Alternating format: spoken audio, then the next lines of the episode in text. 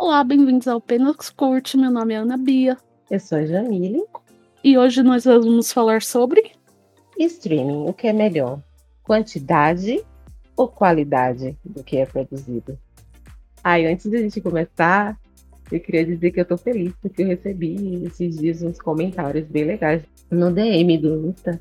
Porque assim, a gente fica aqui sem receber os feedbacks e a gente acha que não tem ninguém ouvindo. Eu, eu entendo que não tenha uma multidão escutando.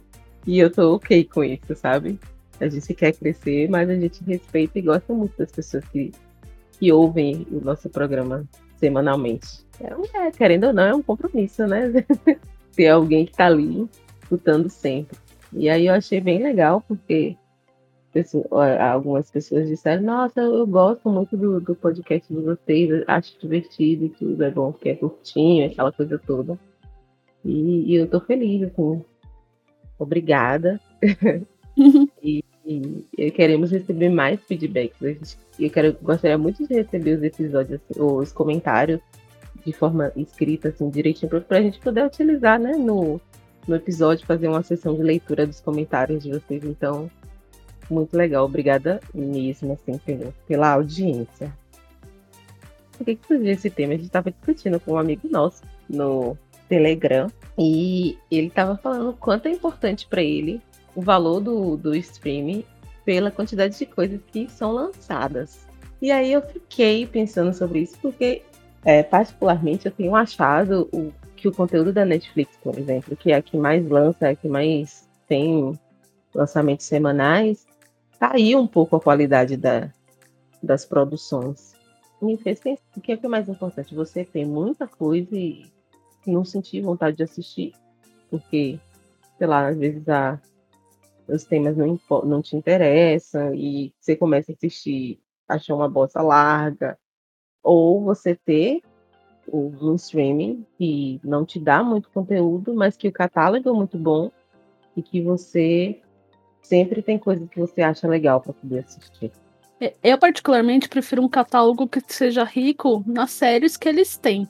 Porque, para mim, de nada adianta você entupir a grade com um monte de série nova e que sejam histórias rasas, superficiais ou até mesmo sem muito propósito, só para falar, ai, nossa, tô te apresentando um conteúdo novo. Então, eu sou um pouco assim dividido, assim, eu acho que eu prefiro a qualidade do que a quantidade. Eu acho que se houvesse um jeito de ter os dois, você ter bastante coisa, mas tudo com qualidade. Por exemplo, a gente tinha a, a HBO, né, como canal de TV por assinatura. E a gente viu os produtos da, da HBO como produtos premium, né? Acho que até hoje eles têm bastante esse status de, de ter um, um produto premium que você vê assim, pô, qualidade HBO, às vezes não é nem tão bom. Mas só o fato de ter o selo da HBO já dá meio que aquela elevada no produto, sabe? Uhum. Pelo menos essa é a impressão que eu tenho. Nem tudo é essas Coca-Colas todas, mas por ter o selo da, da HBO, o pessoal dá, dá uma passada de pano. Aí você tinha essa, TV por assinatura que tinha, tem esse status de te dar sempre, nossa, muita qualidade. E vinha bastante coisa legal, eu acho que, que sempre teve muito conteúdo no canal da, da HBO. Aí você agora tem o streaming da HBO, né? A HBO Max, que não, não acompanha o ritmo de, de Netflix. Eu acho que, na verdade, ninguém tão cedo vai conseguir acompanhar esse ritmo de Netflix. Você tem poucas produções, essas produções vêm com bastante qualidade. Eu adorei Mare of Easttown, por exemplo, que é uma minissérie que a gente até fez episódio, né? A gente chegou a fazer episódio sobre ele. Tem várias outras coisas que tem saído da HBO que não são na velocidade e na, na quantidade que a Netflix lança, mas que, que tem saído com bastante qualidade. E aí eu fico, eu fico sempre dividida, porque o investimento que é necessário para você ter um volume é sempre muito grande. E como os streams estão novos aí na, na praça e, e, concorrendo com a Netflix, que dá esse fluxo grande de, de produções, mesmo que de gosto meio duvidoso, mas eu acho que para muita gente, como para esse nosso amigo, a quantidade importa importa bastante, né? para o grande público, a quantidade é o melhor. Tanto é que a Netflix é o maior streaming que tem hoje no, no mundo, né? Ainda é, né? Porque ela, ela meio que abriu as portas do, do streaming para todo mundo e ainda, por incrível que pareça, se mantém. Sinceramente, quando começou a surgir HBO Max e surgir os outros streamings, eu super achei que, que a Netflix fosse dar uma caída, porque estava perdendo né, o catálogo. Todo mundo estava tirando as suas produções do catálogo, do catálogo da Netflix para poder colocar no seu próprio catálogo. Então eu pensei assim, nossa, agora a Netflix vai dar uma caída. Só que ela já vinha há tanto tempo produzindo coisas próprias, porque essa sacada foi interessante de não ficar só com o catálogo de outras pessoas, investir no catálogo próprio, aquilo que, que era do catálogo dos outros, e foi colocando coisas do seu próprio catálogo. Eu acho que esse movimento foi um movimento bem interessante da Netflix. De, pô, já que eu não vou conseguir manter tudo que, que os outros têm no meu catálogo, vamos produzir coisa nova. E aí a gente vê como fica. E... É, o meu maior, minha maior crítica hoje na Netflix é que ela tá tão preocupada em lançar coisas novas para agradar essas pessoas que querem conteúdo novo que eles meio que esqueceram de priorizar a qualidade. Então, a impressão que dá é que qualquer coisa que, que chegar lá, eles vão produzir e fazer. E daí, se fizer sucesso, fez. Se não fizer, tipo, cancela e tá tudo certo. Então, também tão preocupados em não investir tanto dinheiro nisso, o que melhoraria a qualidade, hum. que quando uma série faz muito sucesso, às vezes eles cancelam sem muitas explicações aparentes. Ah, sim, com certeza. Mas assim, tem outros, tem outros é, streamings que eles são baseados muito mais nos seus catálogos do que na novidade. Por exemplo, o Prime.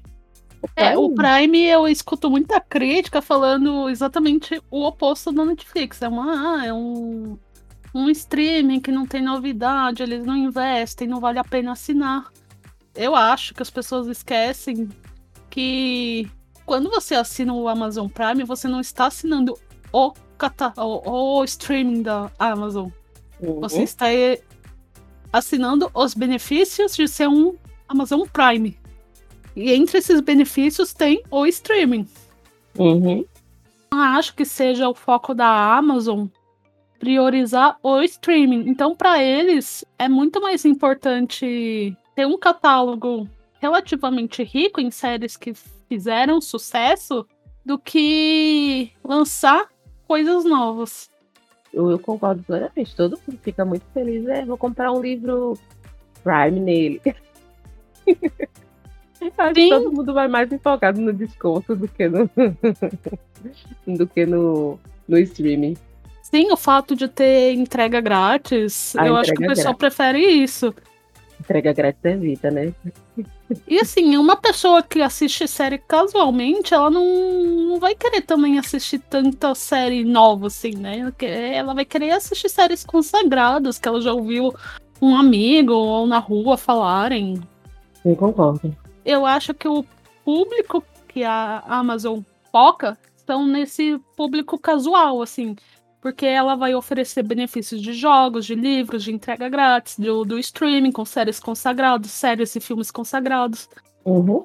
Então é um público diferente do que a Netflix foca. E eu acho que até que ela tem se esforçado em, em tentar liberar uma, uma outra coisa nova para não ficar somente no catálogo. Não é na velocidade Netflix. Eu acho que o grande problema está sendo colocar todo mundo no parâmetro Netflix.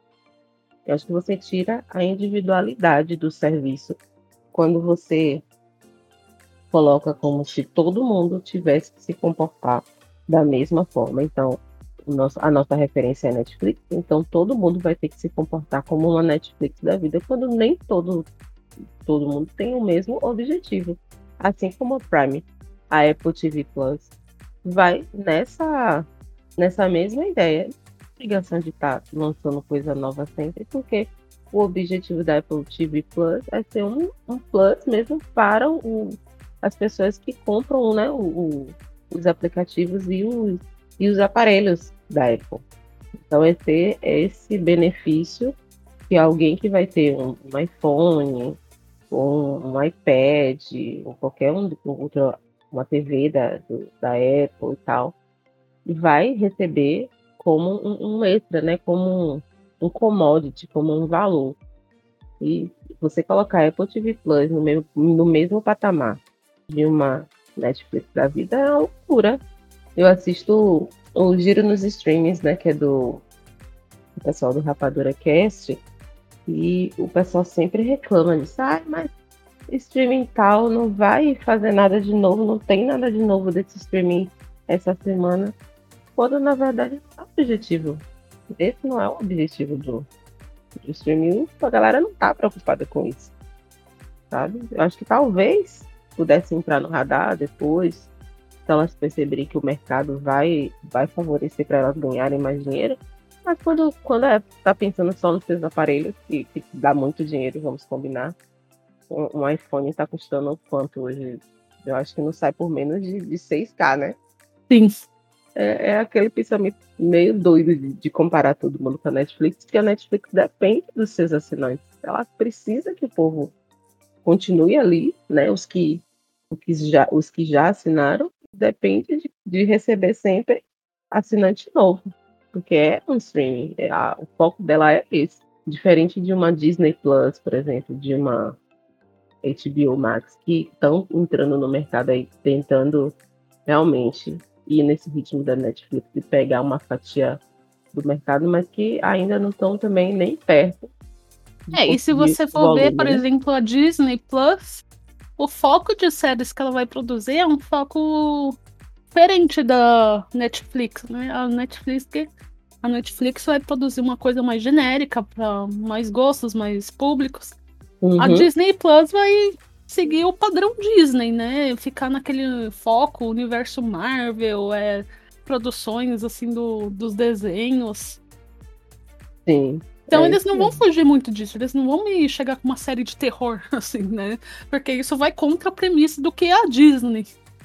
Sim você tem que, como você disse anteriormente, focar só sobre qual é o objetivo de cada streaming. Antes de fazer esse comparativo com a Netflix, por exemplo. Para mim, a sacada mais inteligente que a Netflix teve atualmente foi perceber que existem várias Netflix e aproveitar do, dos diferentes tipos de catálogo de cada país para faturar em outro país. Então, o que foi Round Six, né? E antes disso, o que foi La Casa de Papel. Então, você pega produções que são produções caseiras para outros países, no caso, Espanha, na, de La Casa de Papel, e Coreia, no caso do, do Round Six, e você traz para catálogos do, do mundo inteiro, da Netflix mundial, se tornando um verdadeiro sucesso. Né? Porque você já tem um produto que já foi testado por um público, um público grande gostou daquele, daquele produto, e aí você joga para uma massa maior, né? uma, uma galera é, mais ampla fazer esse teste de qualidade e não deu outra. Nossa, o fenômeno que foi Round Six, eu não tinha visto nada parecido ultimamente. Não, o Round Six definitivamente é o maior sucesso da Netflix. Bateu, inclusive, o La Casa de Papel, né? Que Tava, eu acho que era a segunda mais vista, a primeira mais vista até então. E é incontestável, assim, né? O, o sucesso deles. Então é bom você, você ter uma produção dessa testada em outro mercado, porque você abre possibilidades, né? Eu acho que o propósito desse podcast, assim como é, a gente vem conversando, é tentar dar uma, uma desacelerada, sabe? Eu acho que a gente fica tendo instigado o tempo todo a assistir o máximo de produções que a gente puder num tempo recorde, porque, sei lá, aquele grupo X de pessoas está comentando. Se, se você não tiver na situação, se você não tiver no, no jogo, você sente um, um peixe fora d'água, como a gente discutiu no, no episódio sobre FOMO. E a gente fica, às vezes, fazendo umas cobranças, sabe que para mim não faz muito sentido. Não faz muito sentido, porque se o objetivo não é aquele, para que você vai se, se forçar a gastar dinheiro, investir em coisas para ter quantidade? E não é esse o ponto da coisa, sabe? Uhum. É, levar a coisa com mais calma. Eu acho que eu já tô ficando velha mesmo. ah, isso eu tenho certeza que eu estou. Ai, eu acho que eu estou passando o meu recibo aqui de estou ficando velha, porque eu tenho sentido essa necessidade de desacelerar. Eu acho que a, a pandemia ela deu aquele freio na gente, aquela brincada assim é, abrupta, sabe? Como se a gente estivesse num carro e de repente um outro carro. Ah, a gente está em alta velocidade e daqui a, daqui a pouco um outro passa na nossa frente fechando e você entra no desespero sem saber o que fazer e tal. E acaba freando abruptamente. Acho uhum. que é a analogia perfeita para o que eu tenho sentido. A pandemia veio, desestabilizou a vida de todo mundo, cobrou uma série de coisas da nossa saúde mental que muita gente não, não conseguiu dar, não conseguiu lidar, eu incluída. E você fica assim, gente, para que essa correria? Para que essa essa questão de você estar tá sempre, ai, o próximo, o próximo, o próximo, o próximo projeto, a próxima série. Próximo... Antigamente a gente tinha o costume de, de aproveitar melhor as produções, sabe? É, é isso lembra muito aquilo que a gente discutiu em outro podcast que era do FOMO, né? Uhum. É, a sensação de estar tá perdendo alguma coisa, então fica todo mundo muito frenético, muito elétrico, muito ligado, muito desesperado por novidade. Né? É complicado. Porque imagine você ter sete, oito Netflix. Eu já não consigo acompanhar uma Netflix. Eu não assisto, sei lá, 10% do que passa na Netflix, porque não dá, né? O, o top 10 vai mudando frequentemente e você tem sempre coisas que, novas que surgem que ficam enterradas. Agora você imagine, 7, 8 Netflix todo mundo lançando milhares de coisas todas as semanas. Que loucura que não ia ser. O povo ia reclamar que tem muita coisa para ver. Já tem muita coisa para ver. Imagine com sete ou oito no esquema Netflix. Ia ser loucura. Ia ser loucura, né? Então, eu até, eu até gosto que tem uns streams que não tem tanta coisa para você acompanhar. Porque o que tem, você vai vendo com calma. Tipo, eu assisti da HBO. A última coisa que eu assisti foi Scenes from a Marriage, né? Aquele, aquela série, aquela minissérie com a Jessica Chastain e o Isaac, mas Oscar Isaac. Achei pesada e tudo. Imagina você ficar vendo uma série pesada como aquela em, em maratona. Porque além de, de, da Netflix lançar bastante coisa, ainda tem um esquema de, de lançamento diferente, né? que você pega e lança uma temporada toda de vez e tal. Ou aquele grupo grande de, de episódios. Então, é bom que seja diferente, é bom que cada um tenha a sua própria personalidade, seu próprio ritmo de lançamento. Testa coisas. Por exemplo, o Arif. O Arif eu acho que não funcionou no esquema de lançar um por semana. Você achou legal? Pra mim isso seria indiferente. O, o sentimento que eu teria do Arif, eu acho que seria o mesmo tendo lançado tudo junto ou não. Ah, eu, eu sinto que talvez eu tivesse apreciado alguns episódios um pouco mais, se eu tivesse mais de um. Porque assim, são episódios curtos. Aí, o bom do episódio semanal é o quê? Que você pode pegar aquele conteúdo e você vai ficar uma semana ruminando naquele conteúdo. Aí quando você já não, já não ficou com aquela impressão muito positiva da coisa, aí você fica ruminando nas coisas ruins por uma semana para poder ver o próximo. Aí, talvez se eu tivesse visto assim um pouco mais rápido, de uma forma um pouco mais acelerada, assim, tipo, não tudo de vez, que eu, eu não ia sentar para ver tudo de vez, nem pensar. Mas sei lá, dois por vez, ou três por vez, eu acho que talvez causasse um, um estranhamento menor, porque eram episódios bem curtinhos, sabe? De 20, 25 minutos no máximo. Uhum. Mas eu acho que, que dá para fazer esses testes quando você tem formas de distribuição diferentes, né? Então, Eu acho legal que cada, cada streaming tenha o seu próprio ritmo. Não precisamos de site Netflix. Pelo menos eu acho que não. É, é dá para selecionar melhor, né? O que nós queremos consumir. Isso. Até porque que... humanamente é impossível acompanhar todos toda hora. Exato. Eu acho que é essa a questão. Eu acho que a proposta do nosso podcast é essa. Vamos conversando com as pessoas, vamos conversando entre a gente, vamos assimilando as coisas legais que estão passando, mas não vai dar para acompanhar tudo. Não vai dar para trabalhar horas e horas e horas e depois assistir, sei lá, quatro, cinco, seis séries para poder comentar e fazer episódio.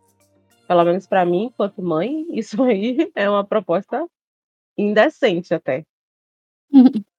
Sabe? Porque eu não, eu não tenho como fazer isso. Não tenho, não tenho.